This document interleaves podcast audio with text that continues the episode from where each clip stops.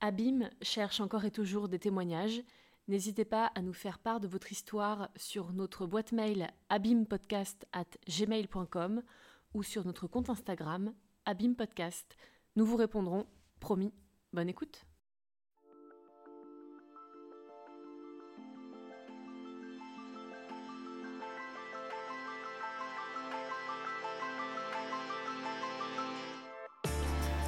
Bienvenue dans Abîme, le podcast qui parle de rupture amicale. Épisode 12 Marion. Pour moi, l'amitié, c'est euh, une sorte de relation à durée limitée. C'est-à-dire que je, je vais en profiter un temps, tout en sachant que ça ne va pas forcément durer. Quand on commence à se pencher euh, sur les fondements réels de l'amitié, t'aperçois que ça, ça, ça, ça n'est basé sur rien de solide. Et au bout, tu ne trouveras pas de trésor. C'est quelque chose de vraiment euh, éphémère, volatile. Euh, euh, je vois ça un peu comme une sorte d'illusion fragile. Très jeune, déjà, j'ai eu dans mes, dans mes relations amicales des, des coupures, mais pas des ruptures. Par exemple, j'avais une copine avec qui je m'entendais très très bien, on était tout le temps l'une avec l'autre, mais elle a dû partir de, de la France parce que son père euh, avait été muté euh, dans un pays euh, d'Afrique. Et par la force des choses, on a été séparés. Mais c'est ma première expérience de rupture qui m'a conditionnée pour la suite, où je me suis dit, oula, attention, ne t'attache pas forcément trop parce que la vie peut te séparer des gens que, que tu aimes. Donc j'ai pas connu de... J'ai pas connu de décès, j'ai pas connu de tout ça, mais j'ai connu des, des absences nettes deux personnes euh, desquelles j'étais très liée et ça m'a tout de suite euh, mise dans le bain. Je me suis vraiment isolée euh, au fil des années. Dès lors que je rencontrais quelqu'un, il y avait cette petite voix dans ma tête où je me disais attention, on ne sait jamais, tu seras amené à peut-être ne plus voir cette personne. Donc ça ne m'empêchait pas de profiter pleinement de l'amitié, mais mais je savais que ça avait une durée. Dans ma tête, c'était comme ça. C'est comme en amour, d'ailleurs, c'est la même chose. Je me disais, ça, ça va s'arrêter à un moment donné. Mais justement, profites-en autant que tu peux en profiter parce que tu sais pas combien de temps ça va durer. Mais ça m'a pas empêché de, de vouloir à chaque fois tisser une relation amicale très intense, euh, quoi qu'il arrive. J'avais besoin de ça, d'une forte connexion euh, avec euh, mes amis quels qu'ils soient. C'était quelque chose pour moi d'aussi euh, important que euh, les âmes sœurs. J'ai toujours préféré avoir une seule personne à mes côtés à qui je pourrais me confier, qui serait toujours là pour moi, et inversement bien sûr, avec qui on ferait tout ensemble et qui serait à mes côtés euh, bah, pour toujours, une sorte de bouée presque de de piliers, de personnes sur qui je pourrais me reposer et en qui j'aurais toute confiance. Donc euh, c'était un peu mon objectif amical. Je donnais énormément sans attendre en retour et j'étais très présente euh, au moindre appel, je, répondais, euh, je me déplaçais. de mon côté, je ne demandais jamais d'aide ou je n'appelais pas au secours ou je ne... J'étais d'abord la personne présente et puis maintenant ça s'est inversé. Donc à l'heure actuelle, mon paysage amical, façonné par ces expériences passées, est assez réduit, mais par ma volonté. C'est-à-dire que quand quelqu'un me donne quelque chose, il va falloir que je donne en retour. Je n'ai plus du tout envie d'être euh, dans une amitié engageante où je dois être là pour les gens parce que je n'ai plus envie de m'investir dans une relation et d'être présente pour quelqu'un, euh, sachant que euh, je ne veux plus donner parce que je n'ai plus envie qu'on attende quelque chose de moi en retour. Je ne veux pas qu'on me considère comme importante ou irremplaçable, de la même manière que je ne veux plus considérer quelqu'un comme important ou irremplaçable. Je sais qu'on ne peut pas compter sur moi. Donc je suis euh, assez euh, fuyante. Euh, je suis pas fiable. Je suis pas une amie fiable. Je ne suis pas une amie fiable. Et ça, ça repousse. J'essaye aussi de protéger les gens euh, en face de moi parce que je pourrais prendre et me dire bah c'est pas grave de toute manière moi je, ne rendrai pas l'appareil mais non, j'ai quand même une sorte d'intégrité où euh, je ne veux pas qu'on attend, je veux pas décevoir non plus les gens en retour. Là, j'habite sur une île et les gens vont et viennent et peut-être même que je me suis orientée euh, vers cette situation géographique bah, parce que c'est très confortable, ça va avec ce que je recherche et pas avec ce à quoi je m'attends.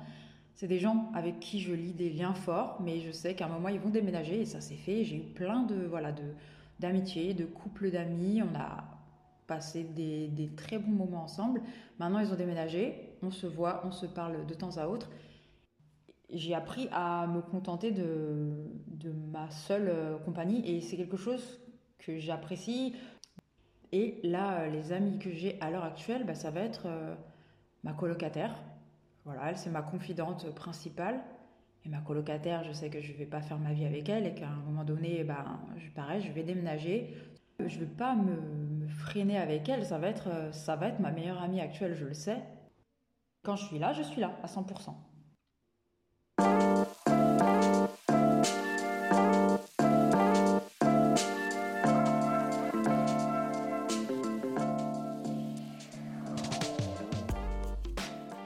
Rencontrés au collège. On était dans la même classe. Quand je suis entrée en sixième, j'avais déjà mes amis du primaire avant. Donc j'avais ma petite bande de copains-copines. Elle avait la sienne aussi. Et donc on, évoluait dans la même classe, mais on ne s'est pas rapprochés. Il euh, n'y a pas eu d'alchimie, il n'y a pas eu d'attraction particulière c'est pas une fille qui, me donnait envie. Il y a des, on a des têtes qui nous reviennent ou pas, et euh, la sienne ne me revenait pas plus que ça. Enfin, j'étais pas attirée par elle. Et inversement.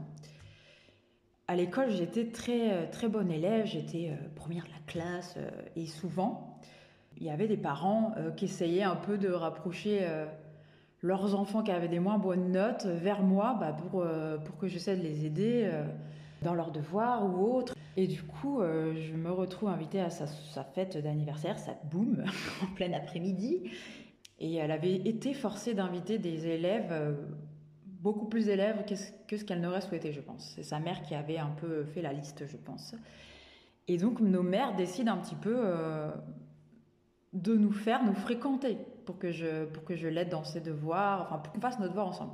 Sauf que ce qui s'est passé, c'est qu'on n'a pas du tout fait nos devoirs ensemble. C'était on était sur la même longueur d'onde, mais c'était très inattendu, aussi bien pour elle que pour moi.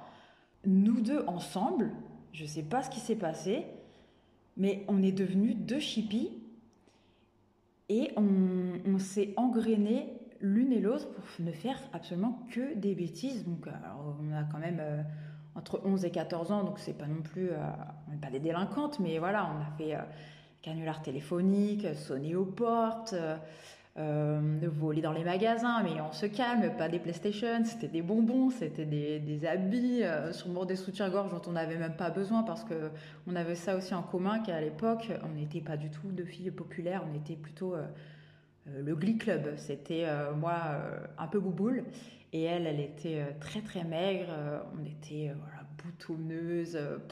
vraiment pas du tout les les filles qui attiraient les regards des garçons. Donc on s'est aussi retrouvés dans, cette, euh, dans ce statut de, de, filles impopulaires euh, qui, qui, du coup s'amusent énormément ensemble.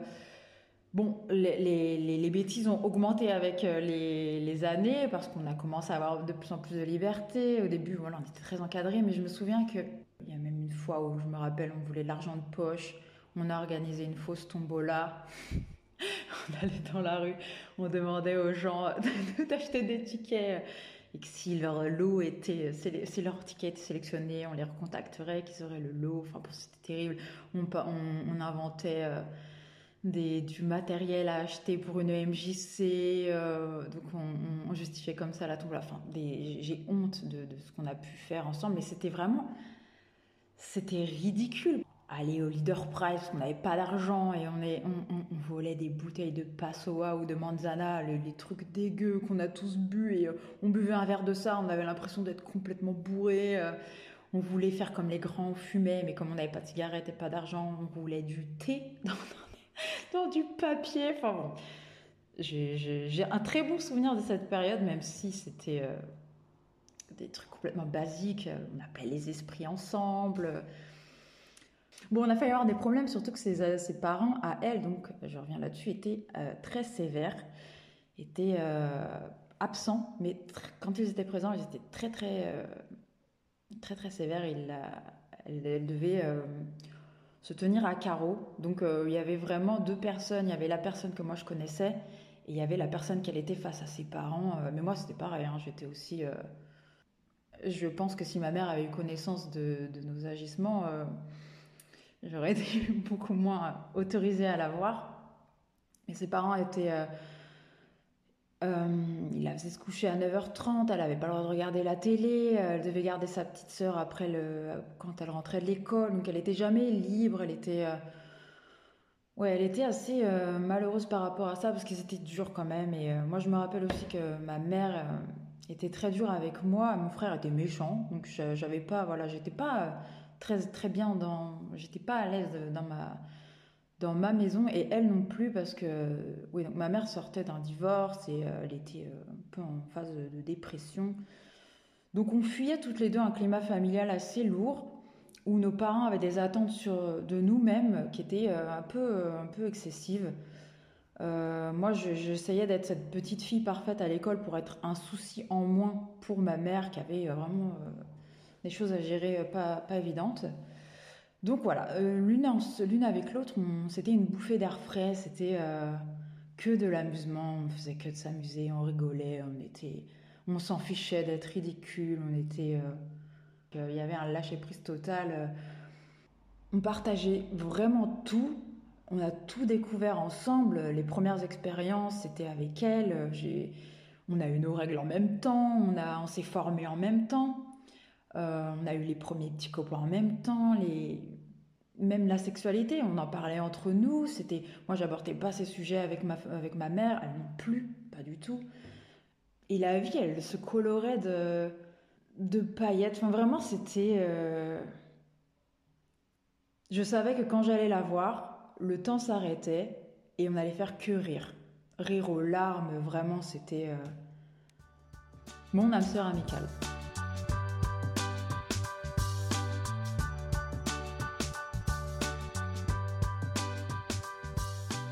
Partir de la, troisième, j'ai intégré le lycée de mon côté et elle, elle a intégré un autre établissement pour préparer un bac pro. Donc on était dans deux villes et deux établissements différents, mais on s'est retrouvés dans la même, à habiter la même ville par contre.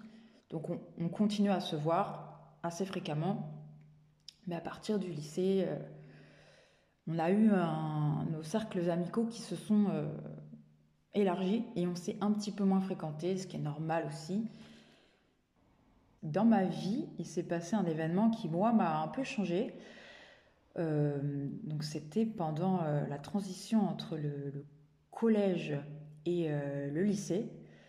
en fait, je me suis fait agresser sexuellement dans la rue un soir et je n'en ai parlé à personne pendant très longtemps et même à elle, surtout à elle, parce qu'à ce moment-là, justement, il y a quand même eu euh, cette distance qui fait que hum, bah, je n'arrivais pas à aborder le sujet parce que j'avais honte, euh, parce qu'à ce moment-là, j'avais été voir une copine et je n'avais pas le droit de sortir. J'étais rentrée euh, plus tard que ce que je n'étais autorisée à le faire. Donc dans ma tête, déjà, j'avais commis, j'avais désobéi à ma mère, donc c'était ma faute j'avais été punie. Et c'est pour cette raison déjà dès le départ que je n'en ai pas parlé à, ma mère, à ma famille pendant, euh, pendant des années.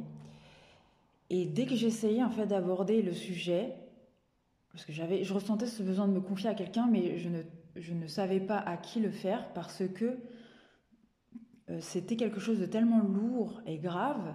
Et en face, les conversations que j'avais avec, euh, mais même avec elle, même avec euh, n'importe quelle personne, c'était très léger à cet âge-là. Je me voyais pas placer ça dans une conversation et dès que j'essayais, je me disais que ça allait casser euh, ce côté joyeux en fait et qu'il allait avoir une sorte de... Il n'y aurait pas d'égalité, je pourrais pas trouver quelqu'un qui va me comprendre. Je l'ai refoulé vraiment. J'ai commencé à avoir des, de gros problèmes alimentaire, j'ai eu des, troubles du comportement alimentaire vraiment euh, sévères.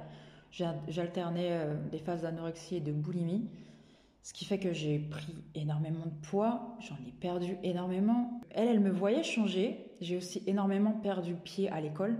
Je suis passée d'excellente élève à bah, même pas mauvaise élève, mais en fait, je séchais tout le temps les cours. Je n'allais plus à l'école.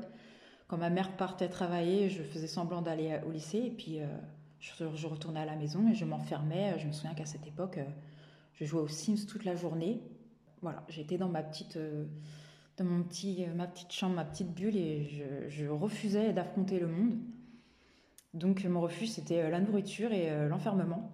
Je n'en ai, jamais parlé parce que mais parce que je ne voulais pas que ce soit euh,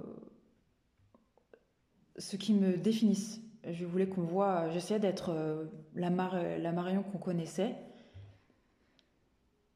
Mais c'était vraiment, vraiment très, très compliqué. Et il y a eu donc une sorte de première coupure à ce niveau-là. Je pense pas qu'elle l'ait ressenti, mais elle m'a vu changer physiquement et dans ma façon d'être parce qu'effectivement, bah, tout le monde le voyait. Je suis passée de très bonne élève à élève, euh, à fille qui sèche, mais pourquoi elle sèche? Qu'est-ce qui se passe? Et je. Et donc, elle, j'imagine qu'elle a trouvé refuge, ou en tout cas euh, des compagnies plus plaisantes que la mienne, dans son cercle, euh, dans son cercle de, copines du lycée. Et ce qui est normal, et du coup, je, n'en ai pas du tout voulu, mais je, voulais quand même, moi, qu'on continue à garder ce lien fort d'amitié. Donc, euh, passe la terminale. Je n'ai pas mon bac, bien sûr. N'ayant pas mon bac, bah, les perspectives d'avenir, euh, tout d'un coup, euh, comme on nous l'a bien répété, et si t'as pas ton bac, tu vas faire quoi? J'ai tout de suite cherché à entrer dans la vie active, aussi pour fuir la maison que j'habitais avec ma mère, parce que là, pour le coup, ma mère et moi, on s'entendait très très mal, parce qu'elle ne comprenait pas ce qui, ce qui m'arrivait et que j'étais devenue un problème. Non seulement je, je, vidais les placards à la maison, je ne pouvais pas racheter ce que je mangeais, j'avais pas d'argent de poche à cette époque, je ne travaillais pas bien à l'école, j'étais un boulet, vraiment c'était ça, et du coup je me suis sentie rejetée. C'était pas un refuge du tout chez moi, c'était euh, au contraire, je voulais fuir aussi ce qui n'était pas un cocon, euh, un cocon familial. Donc j'ai commencé à beaucoup sortir à partir, de, à partir du moment où j'ai travaillé. Parce que donc j'ai trouvé un travail en tant que, en tant que vendeuse dans un vidéoclub. J'avais aussi changé physiquement parce que j'étais devenue bah, une femme. J'avais euh, des formes. Et en fait, ayant été assez euh, bouboule dans mon adolescence, c'est vrai que je, me découvrais un corps de femme qui me, que j'étais contente bah, d'exhiber. Malgré ce qui m'est arrivé, j'avais une sorte de j'observais une sorte de pouvoir sur la jante masculine et c'était euh, vraiment nouveau pour moi, assez grisant. Donc c'est vrai que je m'habillais un peu de manière provocante. Donc euh, des, jupes courtes. Euh. j'avais aussi cette attitude qui déplaisait à ma mère énormément. Elle reconnaissait plus sa fille. Et moi, je, me cherchais. J'avais un peu repris le contrôle de ma vie. Il s'était passé trois ans. J'avais de l'argent, je, pouvais sortir, j'étais jolie, je voilà. Le seul problème, c'était il fallait que je parte de chez moi parce que c'était invivable. Euh, ma meilleure amie donc de l'époque, elle aussi, elle, voilà, elle, s'était formée. On était devenues vraiment des deux jolies euh, jeunes filles. On a officialisé euh, bah, notre passage à la majorité et notre amitié. On s'est toutes les deux rendues à Paris ce jour-là. Moi pour me faire un piercing au nombril et elle pour se faire tatouer à la hanche. Simplement le dessin, c'est moi qui l'ai fait. Donc je sais que à vie, elle a sur sa hanche ma signature entre guillemets. Et on a commencé à beaucoup sortir. Euh, on allait à Paris, on prenait le train, mais à ce moment-là, on n'avait pas de permis. Donc on rentrait par le premier train, parce qu'on faisait la fête, on allait boire, euh, on allait boire des coups, ou alors si on allait dans la ville à proximité, pareil, il fallait attendre le premier bus. Donc ça faisait rentrer tard, qui dit rentrer tard dit se faire engueuler euh, par les parents. Donc c'était une sorte d'engrenage, plus on se faisait engueuler, plus on voulait s'extraire de, de, ça. On voulait vivre, quoi. on voulait grandir, on voulait devenir adulte. Et puis, euh, j'ai rencontré quelqu'un, un garçon. Puis très vite, euh, je suis tombée amoureuse. Il habitait vraiment tout proche de là où je travaillais. Et euh, il m'a proposé de venir habiter avec lui. Étant donné que j'avais très envie de quitter ma, la maison familiale, j'ai accepté. Et puis, j'étais très contente. Puis en fait, j'étais vraiment, je me sentais responsable. J'avais l'impression que ma vie allait dans le bon sens. Mais ce qui s'est passé, c'est que lui avait un comportement euh, destructeur et euh, il buvait énormément. Mais moi, je n'avais pas la notion de ça. Pour moi, il buvait de manière normale parce qu'en fait, je n'avais jamais été témoin de personnes qui plus âgées qui boivent. Donc pour moi, sa consommation d'alcool était normale. Mais très vite, il a commencé à me faire boire avec lui. Mais petit à petit, euh, j'ai réalisé qu'autour de moi, non, les gens ne, boivent pas autant. Et lui, c'était une personne très impulsive. En soirée, euh, il pouvait euh, voilà, s'énerver contre des personnes, se retrouver en cellule de dégrisement. C'était pas non plus un environnement très sain pour moi. avec le recul, je m'en aperçois, mais sur le moment, c'était c'était mon copain, c'était mon amoureux. Et voilà, j'étais j'étais bien avec lui et j'étais heureuse. Mais il commençait à disparaître, à partir un jour, deux jours. Euh, j'avais plus de nouvelles. Alors il m'expliquait que c'est parce qu'il avait besoin de se retrouver seul. C'était un enfant de la DAS. Alors il me disait euh, Je vais voir des, amis euh, de, de, mon enfance, mais je ne je veux pas te mélanger avec eux parce que c'est pas des bonnes personnes, c'est pas des gens. Mais un jour, il n'est pas entré du travail. Je me suis mis à chercher partout. J'ai creusé, j'ai fait ma petite enquête. ça a pris plusieurs jours, mais j'étais vraiment très très inquiète, sachant dans quelle situation il pouvait se retrouver. Et j'ai fini par découvrir que euh, bah, il avait une deuxième vie en fait. Il était euh, en couple avec quelqu'un d'autre. Donc ça, ça m'a extrêmement euh, choquée, traumatisée parce qu'encore une fois, j'avais encore accordé ma confiance à quelqu'un et bah, je, me suis trompée. Donc à ce moment-là, je, l'ai quitté. Je suis revenue habiter chez, chez ma mère et mes sorties ont repris parce que je, pareil, j'étais en plus très très malheureuse. Je me souviens que je buvais énormément. Alors là, c'était même plus la nourriture le problème, c'était l'alcool, c'est que je, buvais à la maison. Donc pareil, je faisais ça dehors, je faisais ça, passer ça pour l'alcool festif. J'étais la copine euh, qui veut tout le temps faire la fête, qui n'attend pas le week-end. Allez, euh, dès le lundi, je pouvais dire allez, euh, on va boire un coup. Mais non, les gens, ils n'étaient pas à mon âge. Il y en a beaucoup qui étaient voilà à la fac ou qui avaient un boulot ou qui de toute façon la semaine ne sortaient pas. donc j'étais un peu toute seule avec ça. Mais ma copine, ma meilleure amie, donc, elle, par contre, me suivait plus volontiers. Heureusement, parce que bah, je ne sais pas ce que j'aurais fait toute seule en vrai dehors. Et euh, c'est vrai qu'on s'est retrouvés encore une fois à sortir sur Paris jusque tard. Et puis arrive un soir, dans ce bar dans lequel on va souvent, un bar juste à côté de la rue des Champs-Élysées, je vois un barman qui me, qui me fixe, qui vient à ma table, qui me parle. Je vois clairement qu'il est intéressé par moi. On en discute avec ma meilleure amie, on rigole, on Et puis le... je vais aux toilettes et euh, il me donne son numéro au passage. Et quand je reviens, je le vois euh, en train de discuter avec ma meilleure amie. Donc euh, je me dis, bah, ils sont en train de parler de moi, naïve. et puis à un moment, elle va elle-même aux toilettes, et puis j'attends. Au bout d'un moment, je me dis, bah, c'est bizarre, c'est un peu long quand même. Donc je m'inquiète, je monte. La porte est pas complètement fermée. J'ouvre la porte et en fait, je la vois avec le garçon dans les toilettes. Sans équivoque, je comprends que voilà, ils sont en train de, de se faire des, des petits câlins, on va dire ça comme ça. On est jeune, on est célibataire, on est bourré, euh, disons-le clairement. Ça va avec la soirée, on faisait n'importe quoi, on s'amusait. Bon, le, type, je l'ai rencontré il y a cinq minutes. Ah ben, elle lui plaît aussi, bah pourquoi pas. Euh, ok, euh, voilà. Sur le coup, je l'ai un petit peu. enfin, on est parti. Je me, souviens qu'on est rentré le soir. On en a discuté. je l'ai grondé en rigolant à moitié, en mode bah dis donc, t'exagères. Mais voilà, c'était c'était pas méchant. J'ai pas vu ça comme j'ai tellement aucun, aucune raison de me dire que cette personne peut vouloir faire quelque chose pour me faire du mal. Mais c'est la première fois où je me suis dit Ah bon, bah c'est pas cool, mais c'est pas grave. Voilà.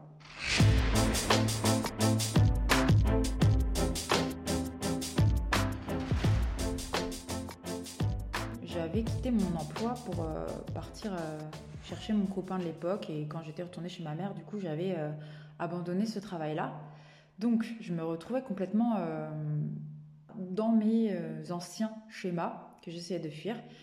Donc, très vite, je, me suis reprise en main et j'ai retrouvé un travail. Et à ce moment-là, c'était un travail dans la restauration. J'étais serveuse au Buffalo Grill de ma ville.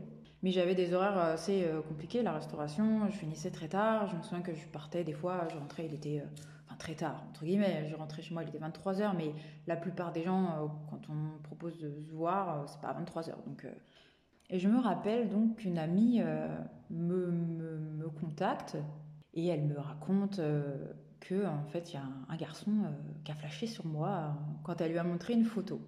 Et ce garçon, c'était quelqu'un qui moi-même m'avait toujours plu quand j'étais au collège. Il était une classe au-dessus, donc on s'est jamais parlé mais je bavais littéralement dessus. C'était euh, mon crush du collège.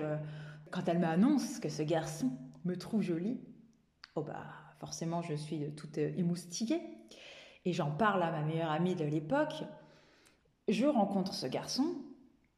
Il n'y a pas eu de euh, d'approche, on va dire, très tactile. Mais moi, je, suis complètement sous le charme et je pense que lui aussi, parce qu'on se met à se parler énormément il me pose beaucoup de questions, il s'intéresse, donc je vois vraiment qu'il est attiré. Et euh, moi, je, suis très contente de partager ça avec ma meilleure amie. Euh. et puis, euh, c'est très difficile à nouveau de, se rencontrer parce que lui-même allait à la fac. Moi, j'avais toujours mes horaires très compliqués de restauration, donc je, je, peinais à le voir. Et je me souviens qu'on se voit une seconde fois. Là, on se rapproche un peu, il me prend dans les bras. ça avance très doucement, mais ça avance. Et puis arrive une soirée euh, à laquelle je ne peux pas participer parce que je suis euh, donc au travail. Donc ce garçon est présent, des amis à lui, des amis de, ma copine. Et ma meilleure amie également est invitée parce qu'elle connaît, euh, voilà, elle fréquente ce même, ce même milieu, mais elle ne l'a jamais rencontré encore. Et puis pareil, les jours passent, on continue de discuter, mais beaucoup moins. Elle comme lui, je sens une petite différence, on parle moins que je n'ai pas de nouvelles de lui, c'est une chose, mais ma meilleure amie, je me dis, c'est étrange quand même. J'essaie de, de, la voir, il n'y a pas moyen. J'essaie de, la voir au téléphone, pas moyen. Elle aurait peine à répondre à mes messages, et puis au bout d'un moment, elle me dit, bon bah, écoute, faut que je te dise quelque chose. Et là, elle m'explique que bah, finalement, euh, à la soirée, ils ont bien accroché, et qu'ils se sont vus en dehors, et qu'il y a eu une sorte de coup de foudre, et que bah, actuellement, euh, voilà, ils se voient et bah, ils sortent ensemble.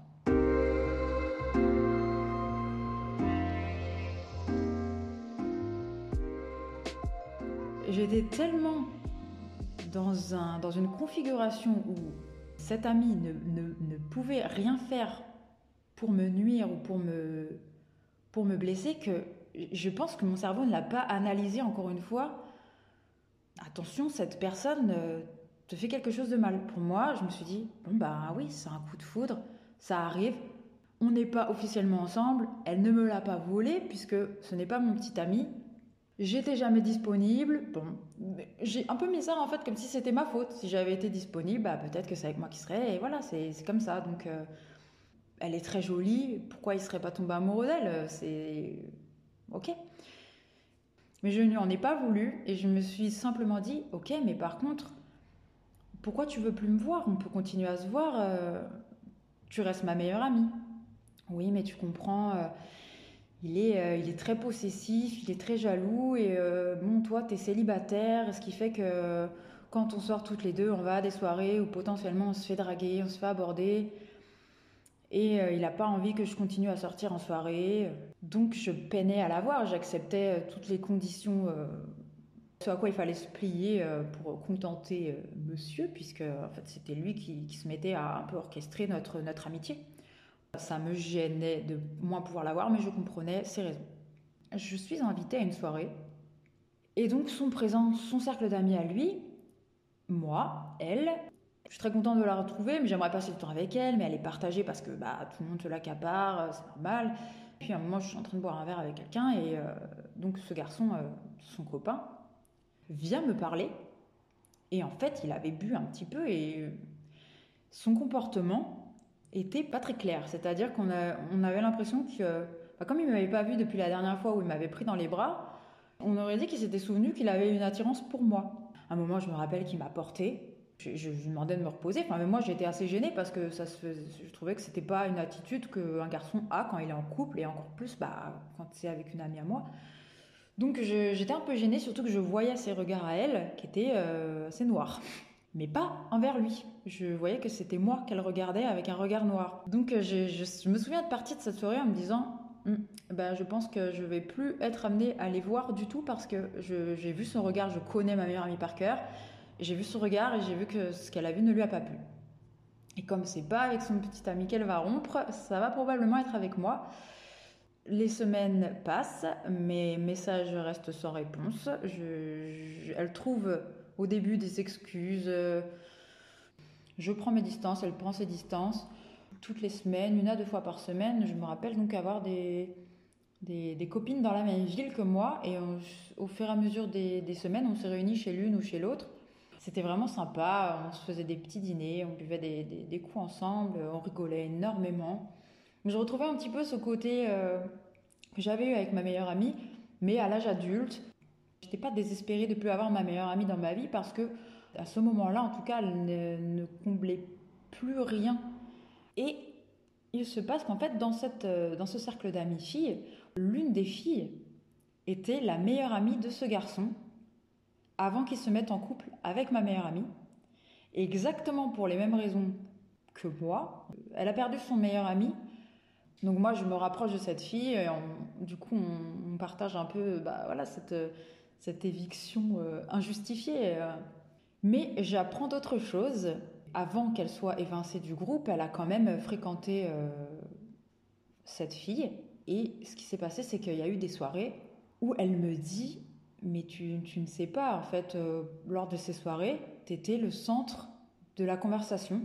Ta meilleure amie, elle ne parlait que de toi, mais pas en bien. Pour assurer ses arrières, parce que finalement, à cette soirée, son petit ami bah, il s'est aperçu que j'étais très sympathique et qu'il n'y avait pas de raison de s'inquiéter, que j'étais une fille euh, bien, que j'allais pas entraîner euh, sa copine à draguer tout ce qui bouge. Donc elle n'avait plus forcément de raison de me repousser, il était prêt à me réinclure dans leur groupe.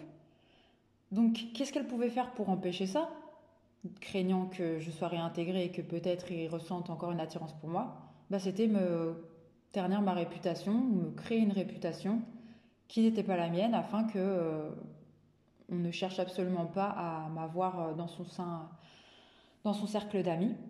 Euh, j'apprends qu'elle a euh, bah, partagé beaucoup de, secrets, de, choses très intimes. J'étais devenue voilà, la, fille, la mauvaise fréquentation qui avait failli lui faire rater son bac parce que je buvais comme un trou, parce que j'avais euh, des comportements euh, destructeurs, que j'avais fréquenté des personnes qui se retrouvaient en prison. Je, pouvais croiser des personnes et je, voyais des chuchotements. Ah, c'est elle, oui, c'est elle. Et là, d'un coup, la personne qui m'avait parlé cinq minutes avant, d'un coup, son comportement changeait avec moi. Je me mettais beaucoup plus en retrait parce que j'avais pas envie d'affronter des regards ou des préjugés euh, injustes J'étais très proche de sa famille aussi avant. Eux, du jour au lendemain, m'ont rejeté. Quand je les croisais dans la rue, euh, le regard se baissait. Donc ça a été aussi un rejet très dur à, très dur à vivre parce que c'est des adultes. Là, c'est plus, c'est plus des, des plus des petites rumeurs de, de, jeunes euh, entre eux. Ça a été très violent. Ouais, pour moi, ça, c'était, euh, c'était dur. C'était dur, mais mais le plus dur, ça restait ma meilleure amie. À dire, la répercussion, c'est ça, c'est qu'elle a fermé une porte sur euh, la confiance. Elle a fermé une porte de toute façon sur notre amitié à ce moment-là parce que là, c'était sans appel. Là, autant avant, j'avais des doutes. Là, l'intention de me nuire, elle était évidente. Comment ma meilleure amie peut vouloir me, blesser à ce point, me détruire? C'était vraiment quelque chose que qu'encore aujourd'hui, je n'arrive pas à comprendre.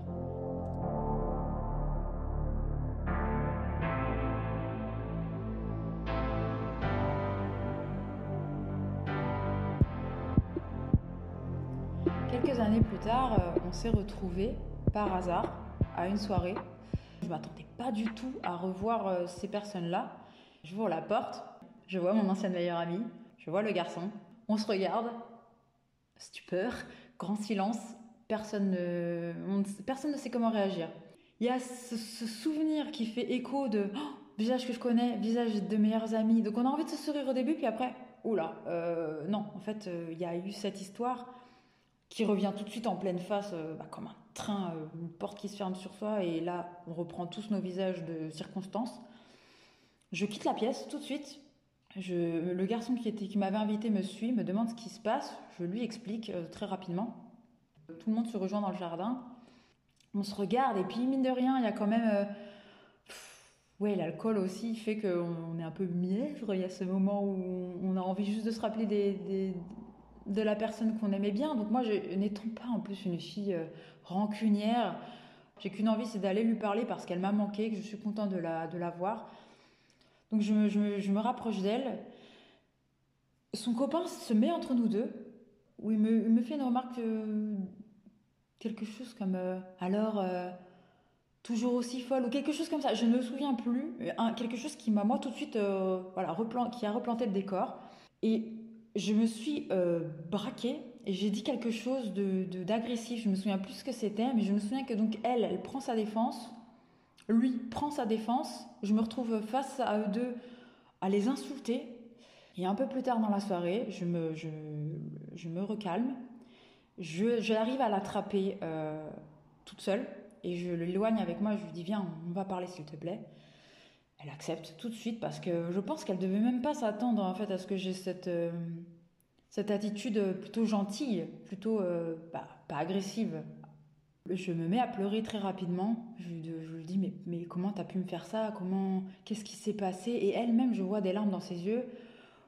Elle finit par me dire mais c'était l'année du bac, tu, tu m'entraînais avec toi dans ta chute et je lui dis mais c'est pas vrai, c'était et je lui rappelle et en fait je m'aperçois qu'elle sa force d'avoir répété sa réalité, c'est devenu sa réalité mais très certainement par confort ça a dû être beaucoup plus facile à elle à vivre cette trahison en se complaisant dans sa version où j'étais celle qui était devenue un danger pour elle. Et je lui ai dit, mais je lui ai rappelé toutes les choses. Je lui ai dit, mais comment t'as pu faire ça après tout ce que ce qu'on a vécu, tout ce qui s'est passé, notre amitié? Et elle, elle s'est, elle excusée. Et je pense que j'avais besoin de ces excuses. On ne s'est pas revu ni reparlé euh, en face à face. Mais à partir de cette explication, moi, j'étais en paix déjà.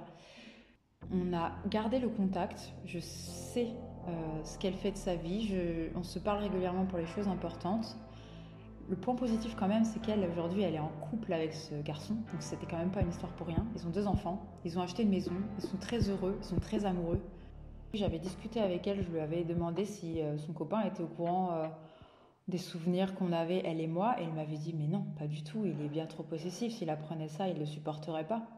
Et à partir de ce moment-là où, j'ai compris qu'elle-même entretenait une sorte de, de flou sur notre amitié, là encore j'ai vu une sorte de rejet où elle exclut un peu euh, bah, mon existence euh, ou l'importance de mon existence dans sa vie, là où moi elle était totalement euh, incluse à 100%. Et donc ça, me ramène à cette espèce de, sensation où je, je j'ai l'impression de tout, faire pour qu'on m'aime et qu'au final, bah, on m'aime pas. Et de la même manière que j'ai lâché prise avec mon père à pas comprendre pourquoi il m'aimait pas, alors que j'avais l'impression d'être la petite fille exemplaire, bah c'est la même chose. Tu m'aimes pas, ben j'insiste pas et puis au revoir. Et mais moi j'aurais donné tout ce que je pouvais, euh, en tout cas tout ce que je peux donner. Donc à quoi bon? À quoi bon euh, essayer de recréer ça avec quelqu'un d'autre? Et même avec elle, ça, c'est peine perdue. Donc maintenant, je, suis dans une démarche où je prends ce qu'on me donne, je donne ce que je veux, et puis euh, je profite. Et je suis en paix avec cette amie. Je regrette simplement euh, bah, qu'on ait perdu ce qu'on avait. Mais ça restera pour toujours ma meilleure amie, parce que personne n'a réussi à la détrôner.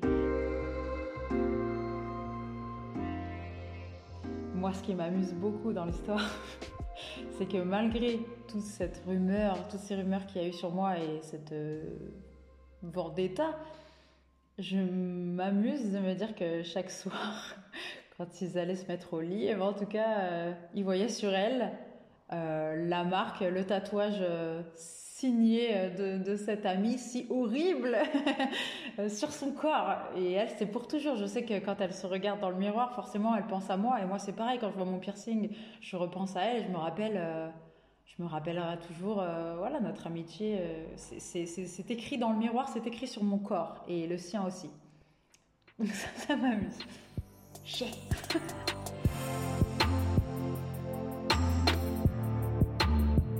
La semaine prochaine, vous écouterez le récit d'Hélène qui nous racontera son amitié fulgurante avec D. Une amitié qu'elle qualifie aujourd'hui de toxique et à laquelle elle a préféré dire stop avant qu'elle ne se fasse trop de mal. Prenez soin de vous et à très vite sur Abîme.